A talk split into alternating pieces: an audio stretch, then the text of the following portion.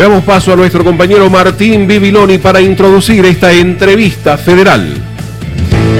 Todo el país, la Argentina unida. Entrevista federal. Nacional, la radio pública. Ahora sí, muy buenos días, bienvenidos al Panorama Nacional de Noticias y a esta entrevista federal que hoy tiene el placer de recibir al ministro de Desarrollo Social de la Nación, al señor Daniel Arroyo. Muy buenos días, Daniel, ¿cómo le va? Muy bien, buenos días y un gran gusto. Bueno, muchísimas gracias, el placer es nuestro. Le contamos a todos nuestros oyentes que nos siguen a lo largo y a lo ancho de todo el país, que a través de una plataforma digital estamos en comunicación con diversos periodistas de Radio Nacional en toda la República Argentina que hoy tienen el orgullo de poder entrevistar, de poder conversar con el ministro de Desarrollo Social de la Nación. Así que sin más preámbulos, voy a presentar a nuestra primera eh, entrevistadora de esta jornada. Le damos la bienvenida a Verónica de María. Ella se encuentra en el extremo sur del país. A ver, Verónica, si nos estás escuchando. ¿Y qué tal?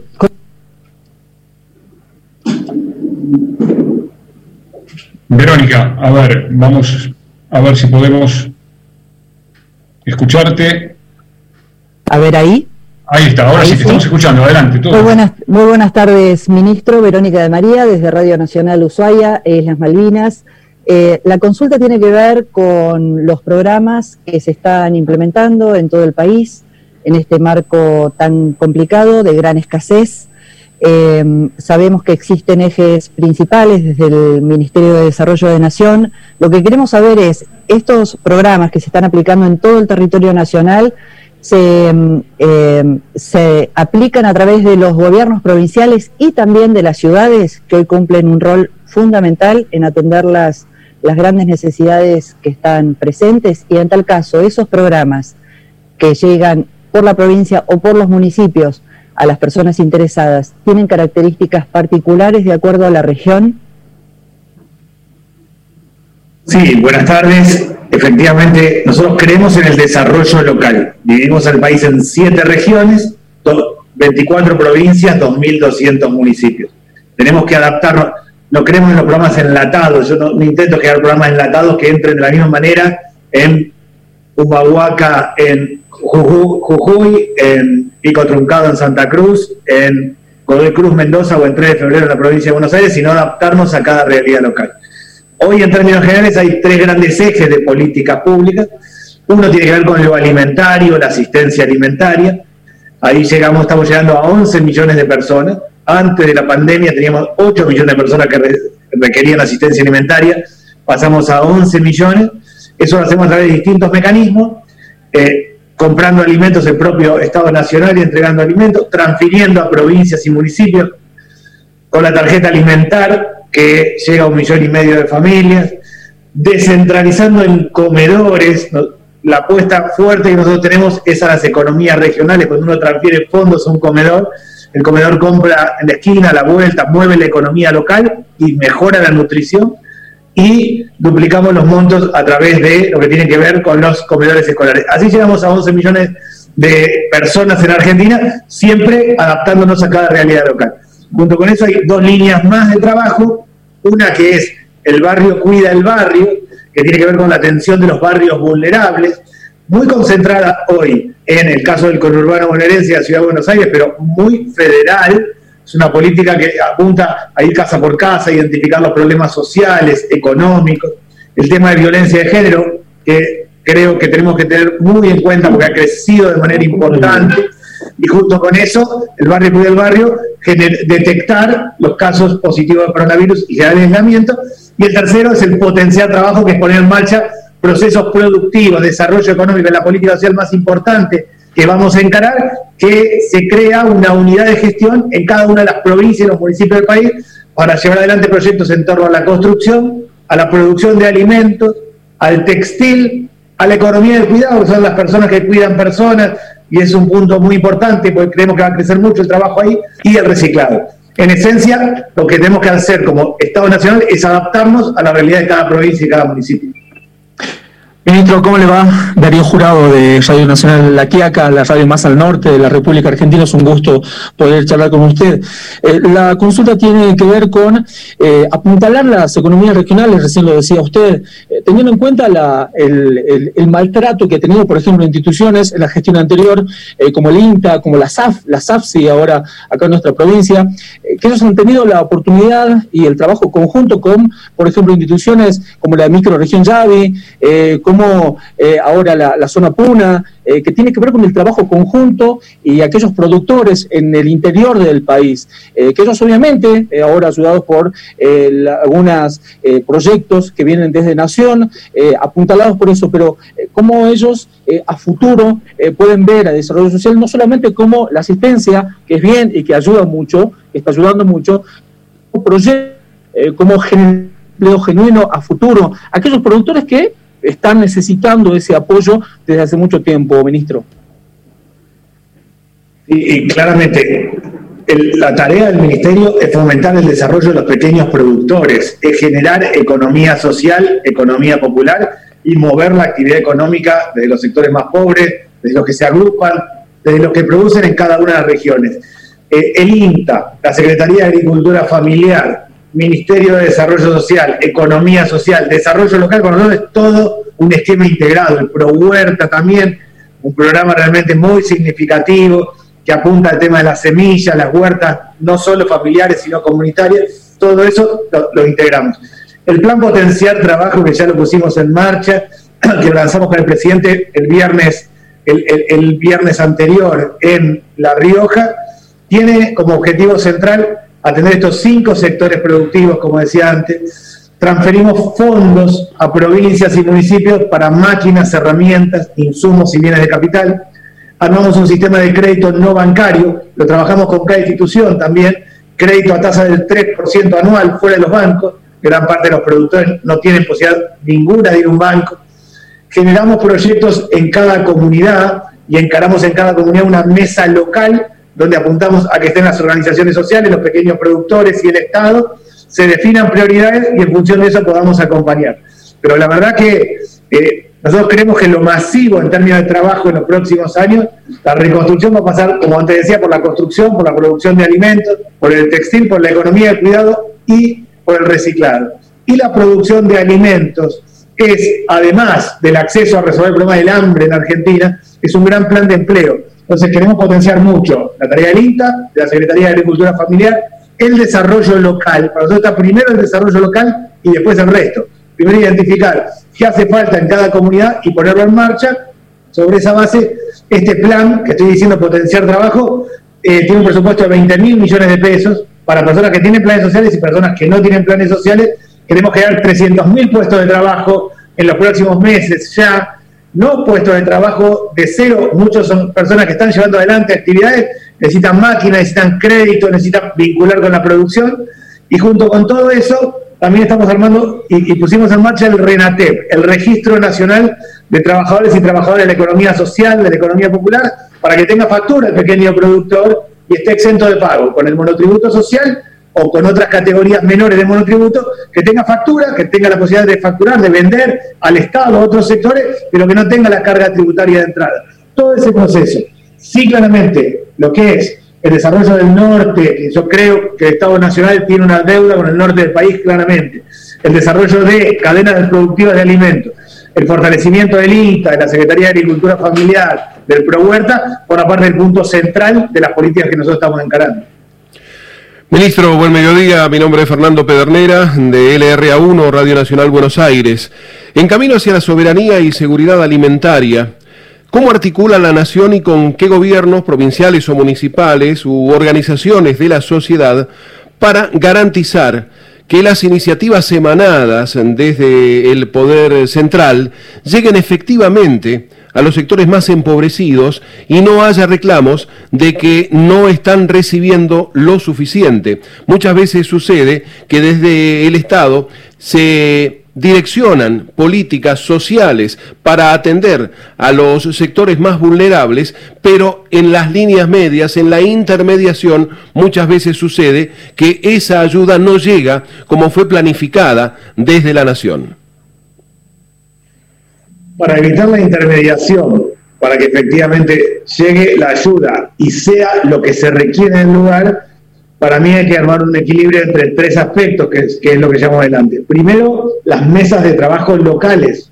En cada municipio del país apuntamos Aquí es una mesa, hoy está muy tomada la mesa por la emergencia alimentaria, pero una mesa de trabajo del gobierno, las iglesias, las iglesias, las organizaciones sociales, el sector privado, los sindicatos, que esos definan las líneas claras, dónde hay problemas, dónde hay dificultades, por un lado.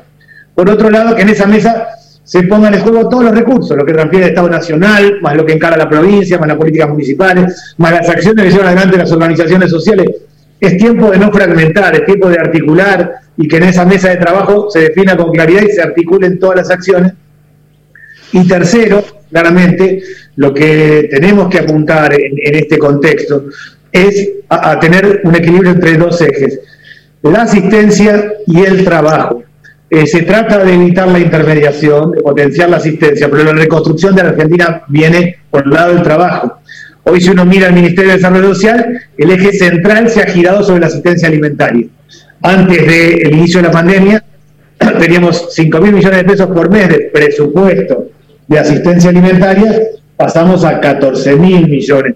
Hicimos un giro muy fuerte para atender eh, la cantidad de gente que se quedó sin ingreso, que se fue complicando. Ahora, junto con eso y el trabajo de, estas mesas, tenemos que apuntar articularla con el trabajo. Yo aspiro que a fin de año sea asistencia alimentaria y potenciar trabajo en equilibrio y que después el eje central tenga que ver en presupuesto, en recursos, con el tema de trabajo. La intermediación se resuelve en una mesa de trabajo en conjunto, con controles, con seguimiento, pero sobre todo adaptándonos a cada realidad local. No tengo que hacer yo programas enlatados, no tengo que armar programas que se bajen, que a alguien se le ocurra eh, sentado donde estoy yo, a cuatro cuadras del obelisco, sentado, diseño un programa y que se baje a cada lugar del país de manera igual. Eso no funciona. Esto es de abajo hacia arriba y respetando cada identidad local, evitando la intermediación, pero muy de abajo hacia arriba. Las mesas de trabajo local para mí son la manera más práctica. Bien. Ministro, buenas tardes desde, San Luis, desde Radio Nacional Luis, de LRA 29. Ayer Britos, nos ha un placer de tener esta posibilidad de hablar con usted. Y bueno, mi pregunta tiene que ver con este, este programa que están armando, que es el Plan Volver. Se trata justamente de la nueva ruralidad, cómo lo están pensando para llegar a esos sectores que han sido fuertemente afectados hoy por la pandemia del coronavirus y antes por la falta de políticas para ellos. Y también quería preguntarle sobre, bueno, cómo ve las políticas sociales de la provincia de San Luis. El plan Volver parte de la base de reconstruir, como decía recién, la nueva ruralidad, fortalecer, no reconstruir, fortalecer lo que ya existe, que es la nueva ruralidad. Argentina tiene en total 2.200 municipios. El 80% de esos municipios son municipios de menores de 10.000 habitantes. Nosotros arrancamos con una etapa que es tomar los municipios de menos de 1.000 habitantes y ahí vamos a construir el Plan Volver. El Plan Volver tiene dos objetivos. Uno es fomentar que vuelva alguien que se fue de su pueblo a estudiar a Buenos Aires o a Rosario o a Córdoba o, donde le ha quedado cerca, que pueda volver. Para eso armamos todo un dispositivo. Supongamos que una persona se fue y estudió odontología, la posibilidad de que el Estado le financie la puesta en marcha de su consultorio odontológico para que vuelva a su pueblo. Hay una parte. Una parte tal vez más importante que esa, es fortalecer a la gente que está en el lugar, a los jóvenes que tengan oportunidades, que tengan oportunidades para el desarrollo económico, productivo, educativas. Entonces, el Plan Volver lo que hace primero identifica a las localidades de menos de mil habitantes, eh, que son realmente significativas.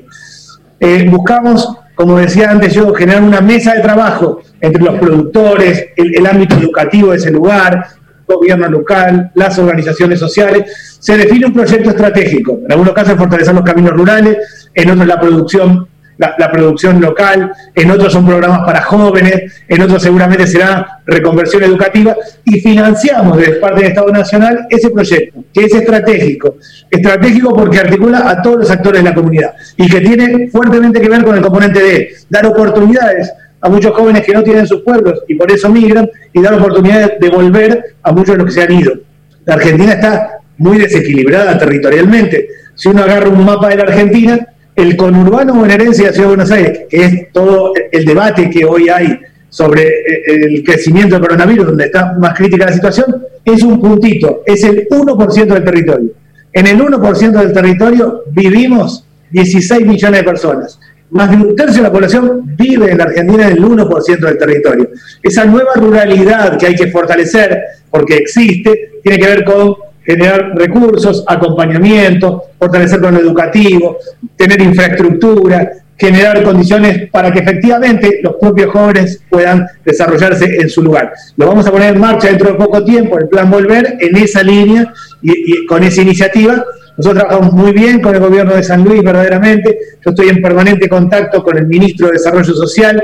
Hemos hecho este lunes pasado la reunión del COFEDESO, el Consejo Federal de todos los ministros de Desarrollo Social, y hemos articulado y trabajado con el ministro de San Luis también en algunas líneas de lo que llamamos el plan potenciar trabajo, que próximamente lo vamos a poner en marcha en la provincia de San Luis. Venimos trabajando muy fuertemente, la provincia de San Luis ha tenido una política de descentralización importante, o sea que muchas de las políticas que nosotros planteando con esta idea de desarrollo local eh, están muy en línea de lo que viene haciendo el gobierno de San Luis y en particular el plan potenciar trabajo es el que en los próximos tiempos lo vamos a poner también en marcha en la provincia de San Luis. Plan potenciar trabajo es federal, es para todo el país, depende mucho del grado de apertura económica. Hay lugares donde está más difícil porque está más cerrada la actividad económica, pero claramente van a salir.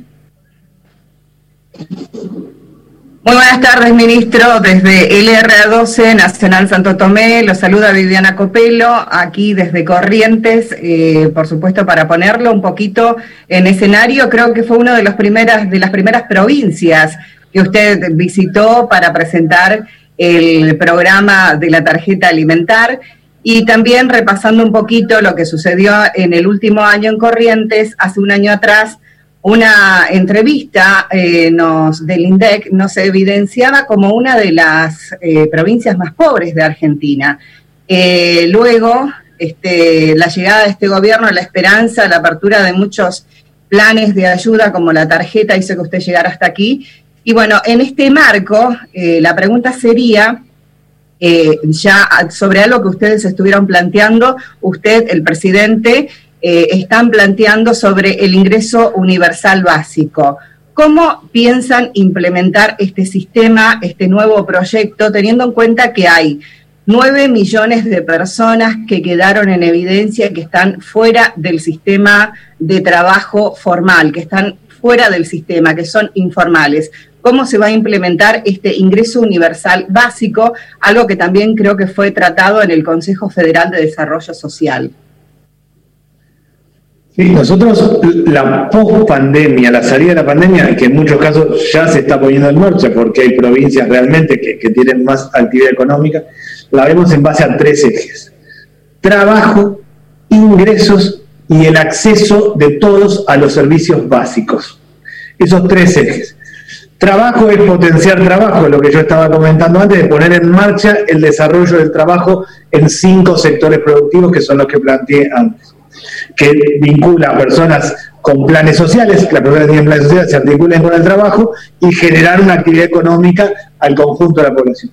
El ingreso universal en Argentina, que apunta y que está en estudio y que hay que trabajarlo con todos, es una, es una política de que trasciende como la asignación universal por hijo, es algo que trasciende a un gobierno, que requiere trabajo en conjunto, no solo con sindicatos, con cámaras empresariales, con organizaciones sociales, sino también con el resto del sistema político. Tiene que ser una política que exceda a un gobierno, tiene que ver con establecer un ingreso de base.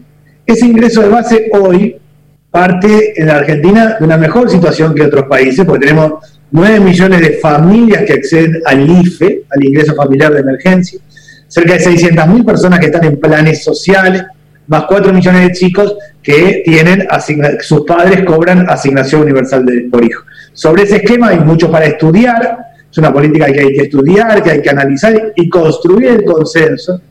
Realmente construir un consenso de política social es la clave de establecer un ingreso base para la población que ha perdido ingresos, que la tiene muy complicada, y de modo tal que junto con el trabajo, el eje central es el trabajo, se establece un ingreso de base a la población que tiene dificultades, que no va a poder integrarse o reintegrarse rápidamente al trabajo. Una parte de la población del IFE sí lo va a hacer, otra parte no.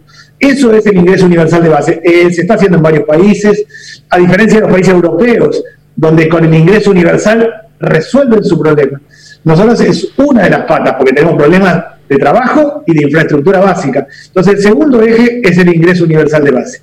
El tercer eje es la urbanización, el acceso a los servicios básicos. Argentina tiene 4.000 barrios vulnerables, lo que se suele llamar villas, barrios y asentamientos. Quedó muy demostrado en nuestro país, y eso ha pasado en prácticamente todas las provincias, que los barrios vulnerables donde hay hacinamiento, donde hay, poca, hay mucha gente en poco espacio, donde duermen cinco personas en un cuarto, y donde además falta agua, servicios básicos, donde faltan los servicios, hay más circulación, y de hecho quedó muy demostrado los barrios más afectados en el medio de la pandemia del coronavirus. Nosotros tenemos que urbanizar los 4.000 villas, barrios, asentamientos que cubren 4 millones de personas. La salida estructural de la política social es trabajo, ingreso universal de base, urbanización.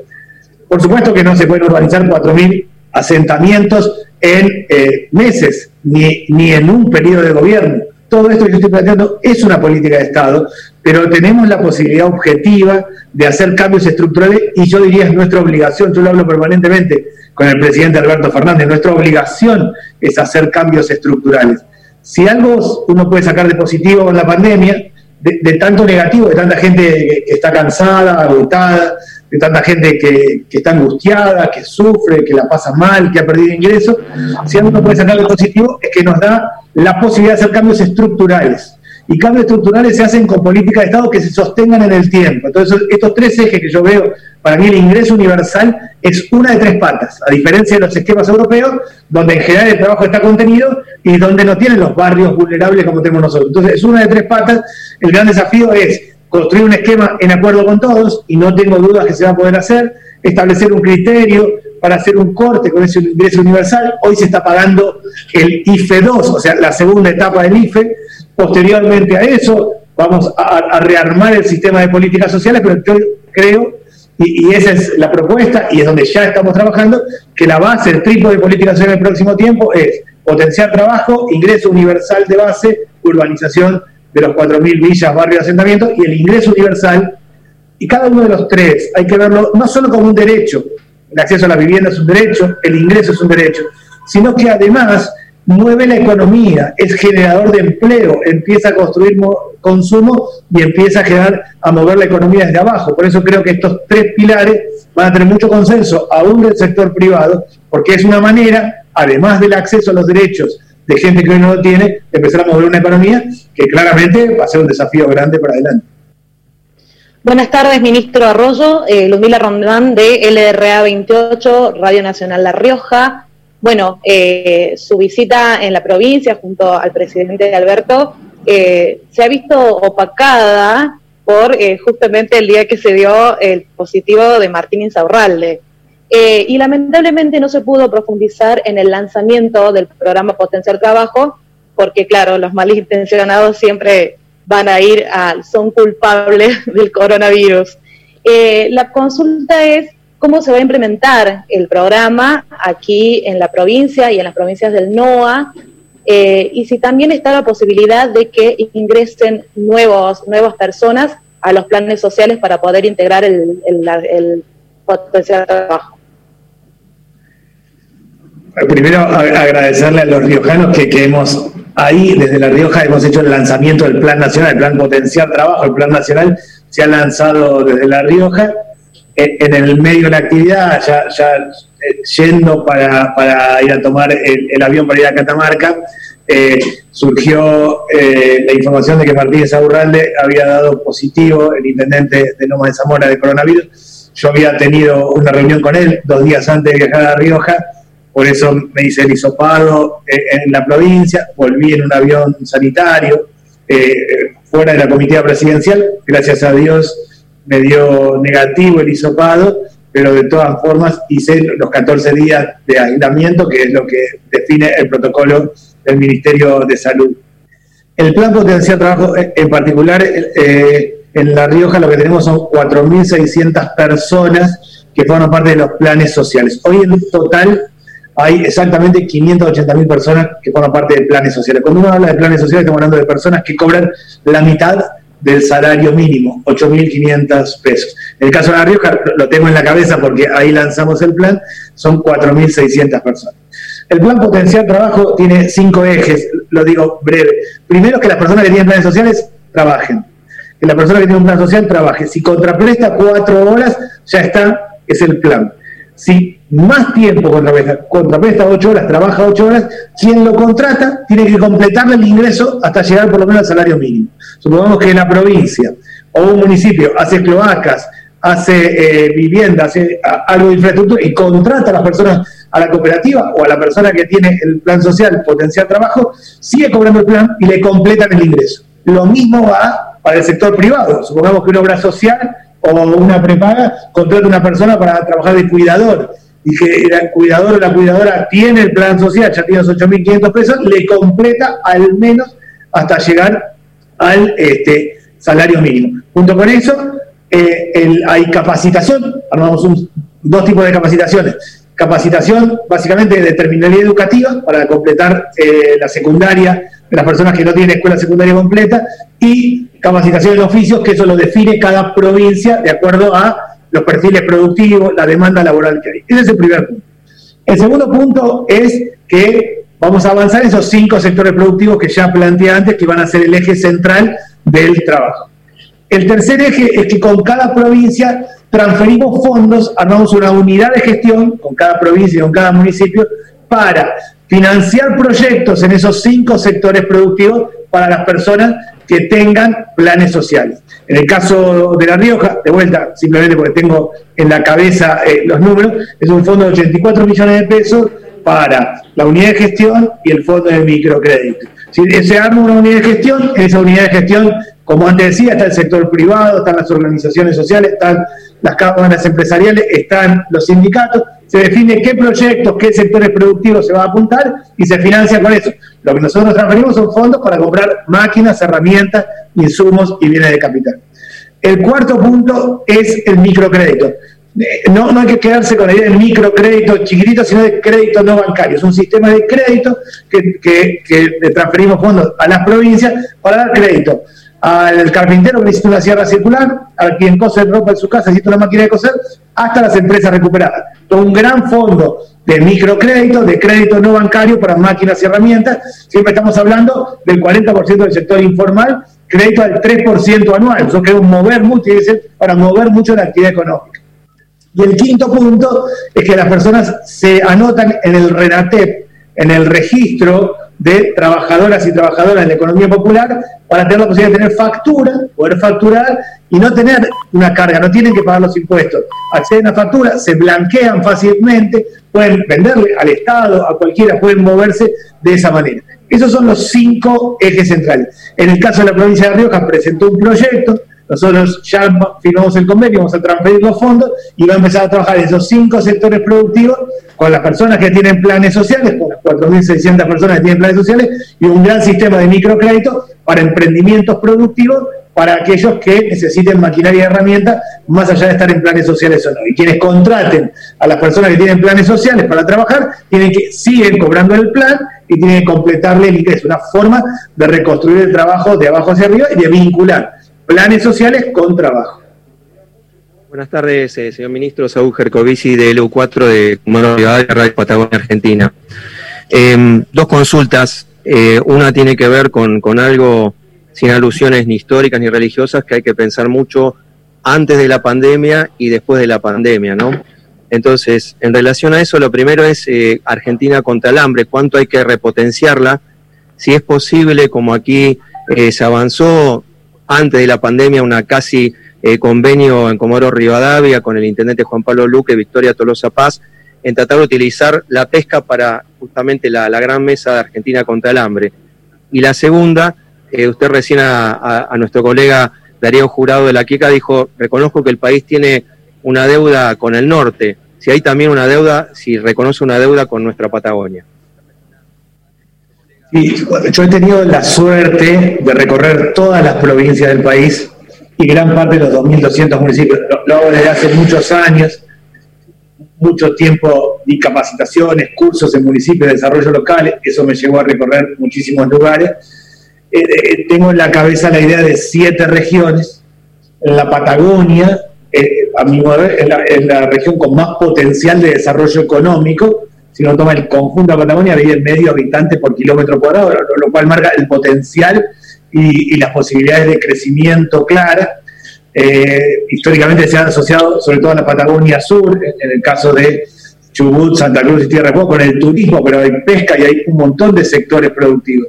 Ahí es donde yo digo, primero, claramente, eh, tenemos que adaptar la política a la realidad. La realidad de la Patagonia, por ejemplo, ahora estamos, solo un ejemplo, con el operativo frío. Lanzamos hoy eh, el, operativo frío, el operativo invierno del Ministerio. Bueno, mucho tiene que ver con el tema de leña y, con el tema de eh, los costos, incluso en la Patagonia, de la calefacción, que es muy distinto al resto. hay que entender para mí, los costos económicos de vida cotidiana en la Patagonia, he recorrido realmente prácticamente todos los municipios de la Patagonia. Los costos económicos de calefacción, de, vida cotidiana, son mucho más altos en la Patagonia y tienen realidades productivas realmente muy distintas.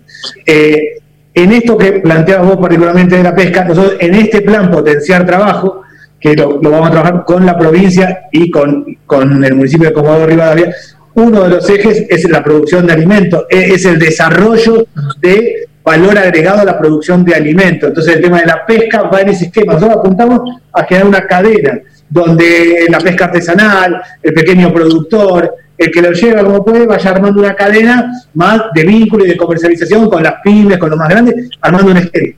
Yo veo al ministerio como las inferiores de un club, que va promoviendo, capacitando, organizando, preparando emprendimiento, desarrollo económico, hasta que la gente salta y se vincula con la cadena productiva. En ese sentido, sí, claramente.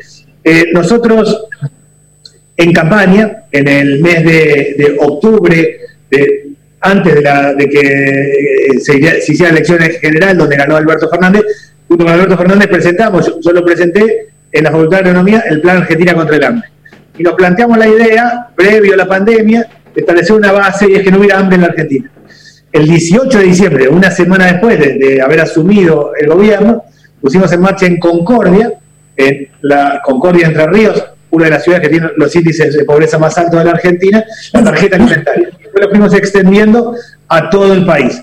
Eso, la verdad que fue una de las cosas que nos ayudó mucho en esta crisis, porque ya habíamos llegado a un millón y medio de personas con la tarjeta alimentaria y eso nos permitió establecer un criterio, una base de arranque importante, una tarjeta para madres que tienen chicos menores de 6 años, para mujeres a partir del tercer mes de embarazo, para personas con discapacidad que tienen asignación.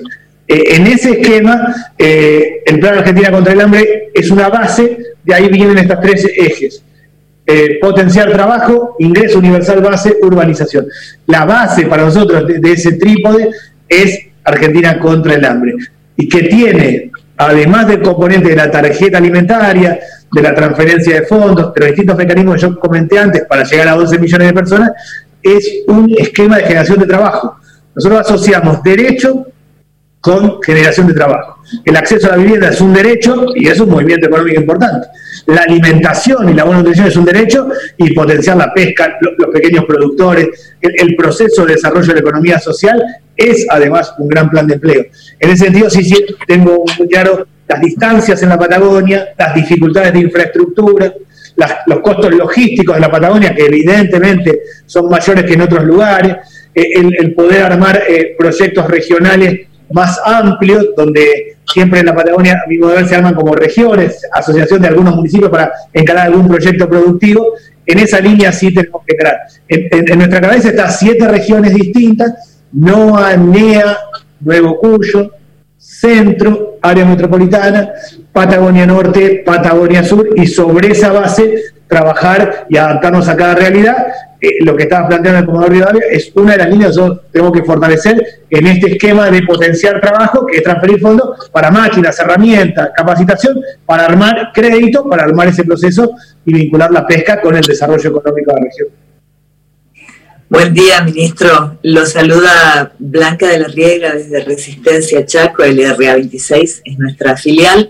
Eh, en principio, gracias por este contacto con, el país del interior, como dice Teresa Parodi. Ahí lo habitamos.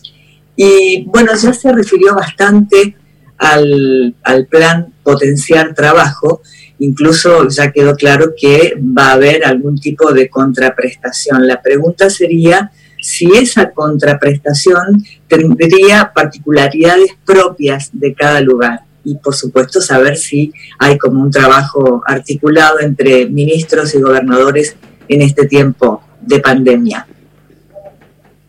Sí, arranco por la segunda parte. Hay, hay una articulación muy fuerte con, los ministros, con los gobernadores, en particular con el gobernador Capitanich. Yo permanentemente tengo reuniones.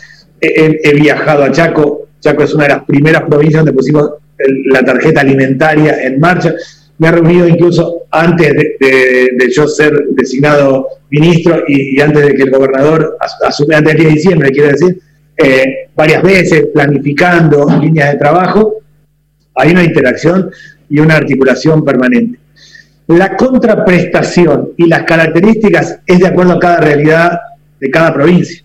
Ah, hay un tema que nosotros este, hoy, nos preocupa mucho, es lo que se suele llamar los, trabajadores golondrinas, los, tareferos en el caso de Misiones, la persona que, su trabajo tiene que ver con, migración y que a veces por, distintas razones no han logrado entrar al IFE porque no tenían no, no, al cruzar los datos no entraron al IFE y, están como muy complicados y otro tipo de trabajo. Entonces, la contraprestación tiene que ver, en, términos de horas, de características de trabajo, con efectivamente la realidad de cada provincia. Nosotros tenemos un marco general, estos cinco sectores productivos, pero cada provincia define las características, algunas provincias agregan otros sectores, hay provincias que están planteando el tema forestal, por ejemplo, como un punto importante. Eh, el caso de San Luis ha planteado el tema forestal, otros plantean el tema turístico. Hay distintos agregados de cada realidad provincial y además la característica de la contraprestación, la cantidad de horas, la manera está muy asociada a la realidad de cada provincia. Realmente eh, nosotros, el eje central que guía el Ministerio de Salud Social es es desarrollo local e inclusión productiva. El plan potenciar trabajo técnicamente se llama desarrollo local e inclusión productiva y desarrollo local es lo que define, es decir, qué características tiene cada territorio, qué tipo de trabajo, cómo se puede contraprestar. La gente trabaja ocho horas por día o no, o lo hace alternadamente, o en una región se trabaja de una manera un tiempo y otra manera de otro, eso lo define cada provincia. En algunas provincias estos cinco sectores productivos son centrales, pero hay otras, como te decía, turismo o forestación, lo mismo. Es una adaptación a la realidad de cada, de cada provincia y la contraprestación va a estar armada en función de la realidad productiva, de territorio, de características que tiene cada provincia. Buenas tardes, ministro. Buenas tardes, Mariano Cordero de LRA 30, Radio Nacional Bariloche. Bueno, hablaba de que su deseo no es bajar programas enlatados a las distintas regiones y bueno, Bariloche, como tantos otros lugares del país, tiene algunas realidades particulares y entre principios de 2016 y fines de 2019 en Bariloche se desplomaron todos los indicadores sociales, la pobreza aumentó un 63% entre los chicos, entre las chicas, hay 10.000 chicos y chicas con necesidades básicas insatisfechas. Y bueno, ahora el principal motor de la economía local, que es el turismo, probablemente se demore un buen tiempo en recuperarse. ¿Está pensando en generar programas en los barrios que puedan reactivar eh, las economías, por ejemplo, poniendo el foco en los cooperativistas de la economía popular? Y también le agrego, ya que mencionó el tema de las temperaturas, el lunes arrancó en Bariloche las nevadas y eh, le consulto en ese sentido si piensa la posibilidad de reforzar eh, los planes que ya existen de distribución de leña y de garrafas, por ejemplo, con garrafas sociales. Sí, primero yo siempre creo pobreza con frío es la situación más crítica y, el caso particular de Bariloche y otras zonas de la Patagonia el caso particular del Alto de Bariloche, está claro que hay una problemática donde la problemática social, de infraestructura, de falta de servicios, de, pobreza, se le agrega el frío. Ahí hay eh, varias cosas. Una es nosotros eh, estamos ya firmando un convenio con eh, el Ministerio de Producción, el Ministerio de Salud Social, Ministerio de Producción, Secretaría de Energía y ANSES para subsidiar de manera importante el tema de la garrafa social. Es clave el tema de la garrafa, es clave el tema del invierno. Vamos a armar un esquema, un dispositivo para que, sobre todo las instituciones, los clubes, las organizaciones sociales, los comedores, los merenderos, las empresas recuperadas tengan un mecanismo de acceso, primero, al tema, a, la tarifa social en general y, por otro lado, a la garrafa social. Nosotros dentro del Ministerio tenemos eh, un área que es el Centro Nacional de Organizaciones de la Comunidad, un registro de las organizaciones comunitarias. A esas organizaciones lo que vamos a hacer es un mecanismo para subsidio con la garrafa social. Segundo, reforzar el tema de leña. Lanzamos el, operativo frío, como decía, donde un punto clave es, el operativo frío tiene un componente fuerte que es el tema de leña, de, garrafa y después todo el tema de vestimenta, pero en lo que tiene que ver con leña sí estamos reforzando, incluso vamos a ampliarlo mucho en la Patagonia, en particular en la provincia de Río Negro. Yo he conversado con las autoridades, con, la gobernadora de Río Negro en esa línea.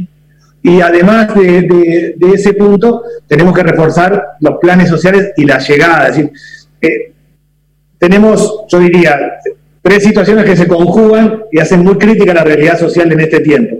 Uno es que en muchos lugares el tema del cierre de actividades ha hecho que la gente tenga cero ingreso.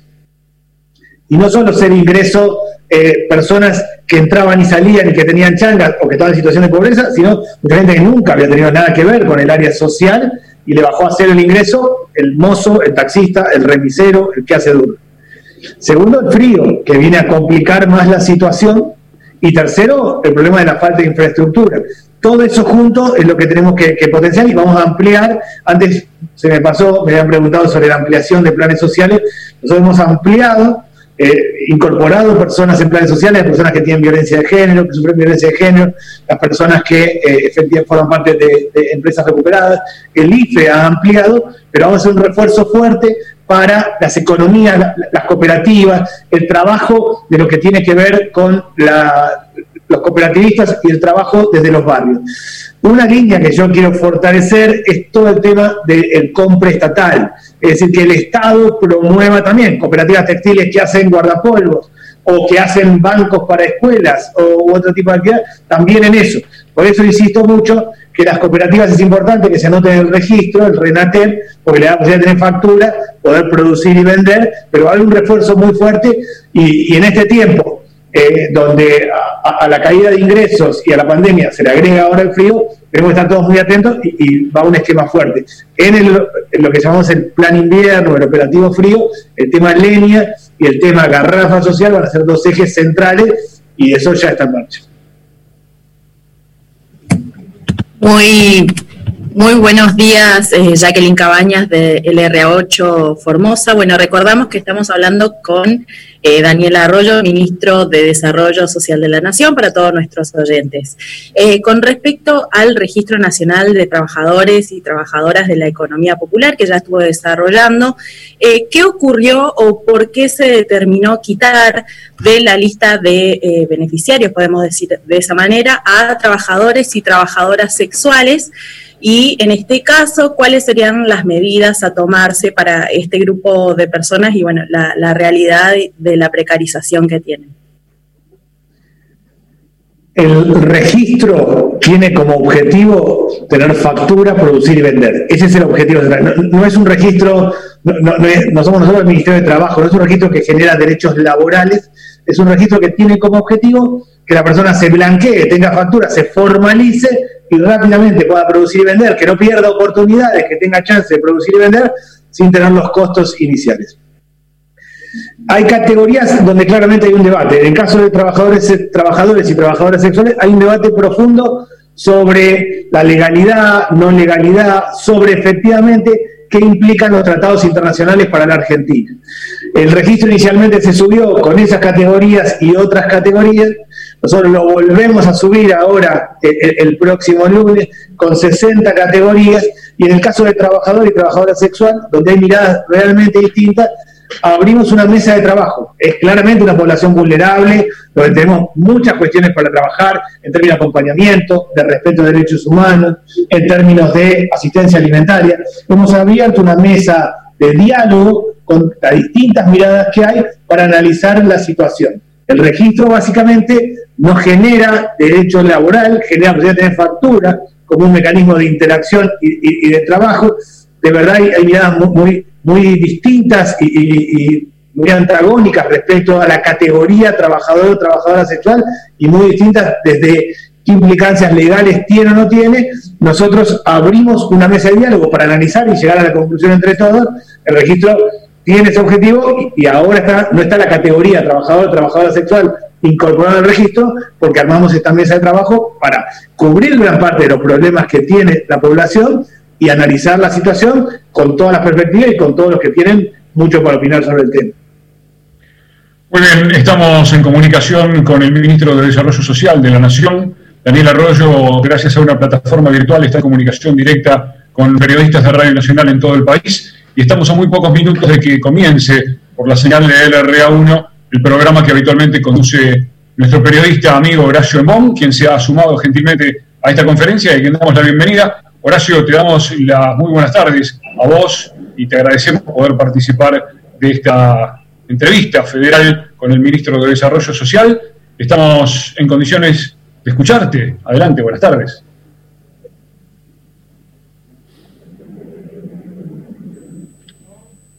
A ver, Horacio, no te estamos escuchando. Vamos a ahora sí, ahora sí. Ahora sí, adelante, Horacio. Muchísimas gracias, Martín. Y hola, queridos colegas, compañeros, compañeras, compañeros, ¿cómo va? Gracias, ministro. Nos va a ayudar a pensar en voz alta. Eh, estuve atento a cada una de las preguntas y a cada una de las respuestas. Si usted me permite, quiero hacer una pregunta política. Una pregunta política no para embarrar la cancha, sino todo lo contrario, para des barrancarnos, y no significa caernos, sacarnos el barro de encima, romper con la grieta, romper en este momento tan difícil, donde la pandemia atraviesa, donde recién acabo de terminar una entrevista con un hombre muy importante dentro del mundo sanitario privado, que me acaba de decir, solo no puedo, solo no puedo.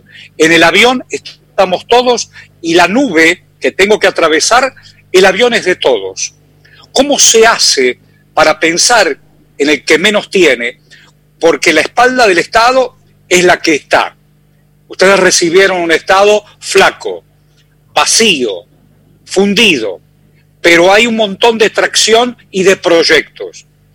Cuando piensan en una cooperativa o hablan de Bariloche o hablan, el hombre que está sentado sobre su capital, tiene no solamente su corazón, la disposición para abrir el juego porque sabe que si no perdemos todos?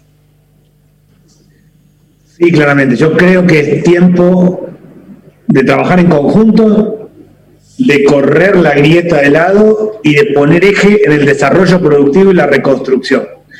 A mí me parece que hay buenas condiciones de verdad para hacer un cambio estructural que tenemos una oportunidad en serio, y si la dejamos pasar sería una verdadera pena, de establecer algunos criterios para decir, esto lo vamos a hacer, nos llevamos adelante los próximos 10 años. No hablo de un debate sobre todo, sino sobre algunos ejes. reconstruir la Argentina y el desarrollo productivo en cinco sectores, es claro que hay que hacerlo. Corrámonos del debate electoral y vamos por ahí. Tener un ingreso universal de base, no va a haber manera, decir, le va a ir mejor al comerciante si alguien tiene plata para ir a comprarle y efectivamente tener un ingreso universal de base va a empezar a mover la economía desde abajo. Urbanizar los 4.000 barrios populares es una obligación. La Argentina es una Argentina de tres siglos. Hay gente que vive en el siglo XIX, hay gente que vive en el siglo XX, hay gente que vive en el siglo XXI. Quienes viven en los barrios populares están más cerca del siglo XIX. Y entonces tenemos que urbanizar, generar un fondo para poder hacerlo. Cualquiera puede decir, bueno, hay problemas fiscales. Es evidente que hay problemas fiscales, pero también eso además de ser un acceso a un derecho, es un movimiento económico. Yo creo que primero viene el concepto y después la cuestión fiscal. Hay que establecer criterios de base de reconstrucción. Para mí estos tres son los ejes de la política social y veo muchas posibilidades de consenso porque hablo con diversos sectores, incluso muchos de, espacios políticos de, de, otros partidos políticos, dicen, en esto estamos de acuerdo construyamos esta base, establezcamos un criterio fiscal. Entonces vamos por etapas. El ingreso universal arrancamos así, después vamos avanzando. Estos fondos, estos 20 mil millones de pesos, ponemos en marcha potenciar trabajo. Después creamos esto, empezamos por estos 200 barrios, después pasamos a 500 y vamos llegando a los 4.000. Establecer ese criterio, yo lo veo muy cerca. A mí me parece que la forma de saltar la grieta en Argentina no es el debate general de blanco, negro, quién es bueno, quién es malo, sino sobre casos concretos Esos tres son ejes concretos que nos permiten dar un salto y avanzar. Estoy muy convencido que lo vamos a hacer verdaderamente. Estoy convencido, soy, estoy preocupado por la situación, veo muy crítica la situación social de mucha gente que la pasa mal. En el caso ahora del conurbano y la ciudad de Buenos Aires, vamos a un cierre más grande de la actividad, con lo cual mucha gente que había empezado a hacer alguna changa se le va a perder ahora, o algún comerciante que había abierto se le va a complicar, pero junto con eso veo mucha oportunidad de cara a estas tres políticas. Estoy convencido que vamos a hacer estoy convencido que tenemos esta chance, es decir, no un acuerdo de todo, de algunos ejes, estos tres, por ejemplo, que lo podamos hacer y poner en marcha. Usted tuvo un protagonismo importante después de la gran explosión del 2000, acompañando la gestión, aquel momento de don Néstor Kirchner, pero también donde piedra sobre piedra había que remontarla y construir, en el desafío de construir, de renovar la construcción. Es cierto, es cierto que no solamente la herencia hoy traba, sino también el tema pandemia. Pero sin contrato social no hay historia y no hay futuro, si no hay contrato social.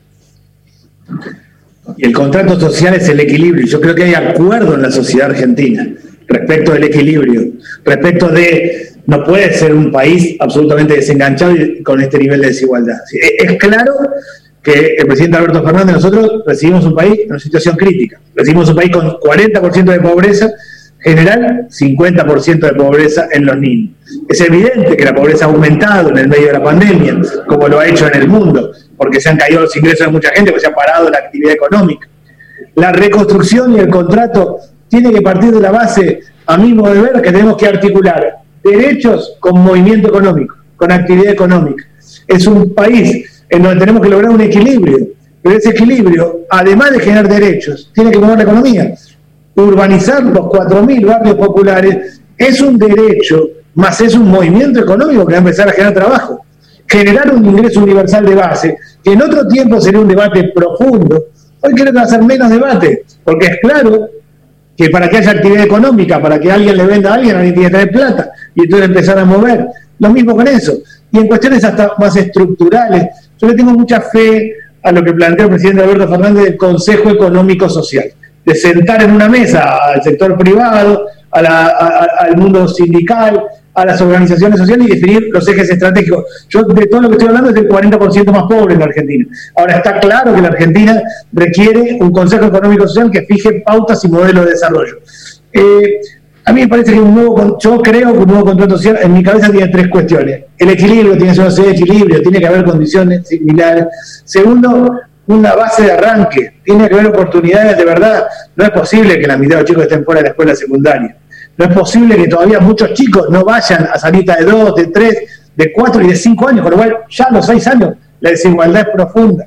Y no es posible tener las diferencias regionales, territoriales que tiene nuestro país, donde claramente, en esto que yo decía, de siete regiones, hay mucho desequilibrio. Bueno, este es tiempo de, de, resolverlo. Antes hablaba del plan Volver, que es fortalecer la ruralidad. Bueno, mucho de eso es tiempo de hacerlo ahora. Yo creo que yo estoy muy optimista, o sea, estoy muy preocupado de vuelta, pero soy muy optimista respecto a la posibilidad de generar un nuevo contrato social y un conjunto de políticas que excedan a un gobierno, que trasciendan y que nos permitan decir, esto lo vamos a hacer. La Argentina ha decidido que no puede haber gente que viva en el siglo XIX y hay que urbanizar. Que todos tienen que tener un arranque de base de ingresos. Que quien tiene un plan social tiene que trabajar y tiene que trabajar en estos sectores. He decidido la Argentina y se va a sostener en el tiempo yo, estoy muy, eh, realmente creo que lo vamos a lograr, estoy muy convencido que lo vamos a lograr. Muchas gracias. Y Viloni. Muy bien, ministro, eh, muchísimas gracias. Eh, nos han dicho que tiene obviamente una apretada agenda por estos días y nos ha concedido una extraordinaria hora enterita a Radio Nacional y a sus representantes en todo el país. Yo despacito y en la medida en la que la tecnología me lo permite, voy a ir habilitando el micrófono de cada uno Chicos, les pido por favor una rápida despedida, un saludo generalizado hacia el Ministro de Desarrollo Social de la Nación. El agradecimiento, ministro, lo dejo con los últimos segundos, si tiene algo para comentar. Agradecerles, agradecerles realmente. Yo creo mucho en lo federal. El presidente Alberto Fernández habla de un presidente de 24 gobernadores. Yo creo mucho en lo federal y, creo realmente que se reconstruye abajo hacia arriba. Les agradezco mucho la posibilidad de tener contacto con tantas provincias del país. Eh, gracias, ministro, muy amable. Y también desde Ushuaia el enorme agradecimiento. Muy bien, saludos desde el costado norte de la patria. Muchas gracias. Gracias, ministro. Gracias, eh, gracias eh, por, por concedernos a los trabajadores de Radio Nacional la oportunidad de preguntarle. Un agradecimiento de acá de la puerta norte de la Quiaca. Gracias, ministro. Un gran abrazo, ministro, desde Chaco. Un gran abrazo. Gracias. Muchas gracias, muchas gracias, ministro. Eh, desde Corrientes, el saludo afectuoso de parte de una gran parte de la población que se vio incluido con cada uno de estos nuevos planes que han ingresado en su gestión. Eh, saludo enorme, el agradecimiento, los esperamos dentro de muy poco tiempo seguramente por aquí cuando pase la pandemia. Saludo a todos los colegas de Radio Nacional en todo el país, de parte de quienes están aquí acompañándome en Nacional Santo Tomé. Gracias. Un abrazo desde Bariloche, ministro, y muchas gracias por el contacto. Muchas gracias, ministro. Y en nombre de los eh, trabajadores de prensa de todo el país de Radios Nacionales, le agradecemos a Radio Nacional esta oportunidad. Y también quiero agradecer a los técnicos que hacen todo esto posible, eh, porque la verdad que sin nuestros compañeros operadores y técnicos, técnicos en general, más allá de la predisposición de la radio y del ministro en este caso, tampoco esto eh, hubiera sido posible. Así que muchas gracias a todos. Gracias, gracias ministro, y también a los, compañeros, y compañeras de, las provincias. Es un orgullo formar parte de este colectivo de trabajadoras y trabajadores de prensa para, bueno, llevar la palabra de funcionarios como usted y también de distintas personalidades a nuestra, a nuestra Argentina, por la radio realmente federal, la que llega donde no es negocio poner un medio de comunicación. Ahí sí está Radio Nacional. Muchas gracias, eh, ministro. Muchas gracias desde San Luis. Aquí esta excelente oportunidad. Abrazos, puntanas, que cuando esto todo pase pueda venir para acá y, por supuesto, agradecimiento a Radio Nacional por esta oportunidad de poder eh, dialogar con usted y hacerle muchas preguntas. ¿eh? Muchas gracias. Muchas gracias, ministro. Desde La Rioja, un abrazo enorme. Le agradecemos de todo corazón el tiempo a todos los colegas de Radio Nacional. Gracias a todos los directivos que nos dieron esta oportunidad. Muy bien, señor Arroyo. El Gracias. Y Horacio Bon queda, por supuesto, con la transmisión. Comienza ya su programa. Muchas gracias. La programación es las 24 horas, no de Bon, sino de todos y de todas y de todos. Gracias, Arroyo. ¿Cómo se siente, antes de despedirlo, cómo, cómo se siente físicamente? ¿Cómo anda?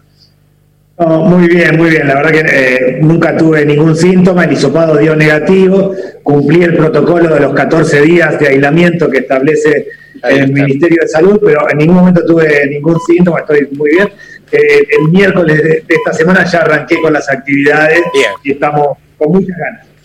Le deseamos buena vida, no solamente a usted, sino también a su gestión. Muchas gracias. Gracias. Ahí va. Gracias, Martincito Bibiloni. Gracias, Pedernera. Gracias, Horacio. Adelante entonces, LR1 continúa con la transmisión y nosotros nos reencontraremos en nuestra próxima entrevista federal. Gracias. Ahí va. En punto.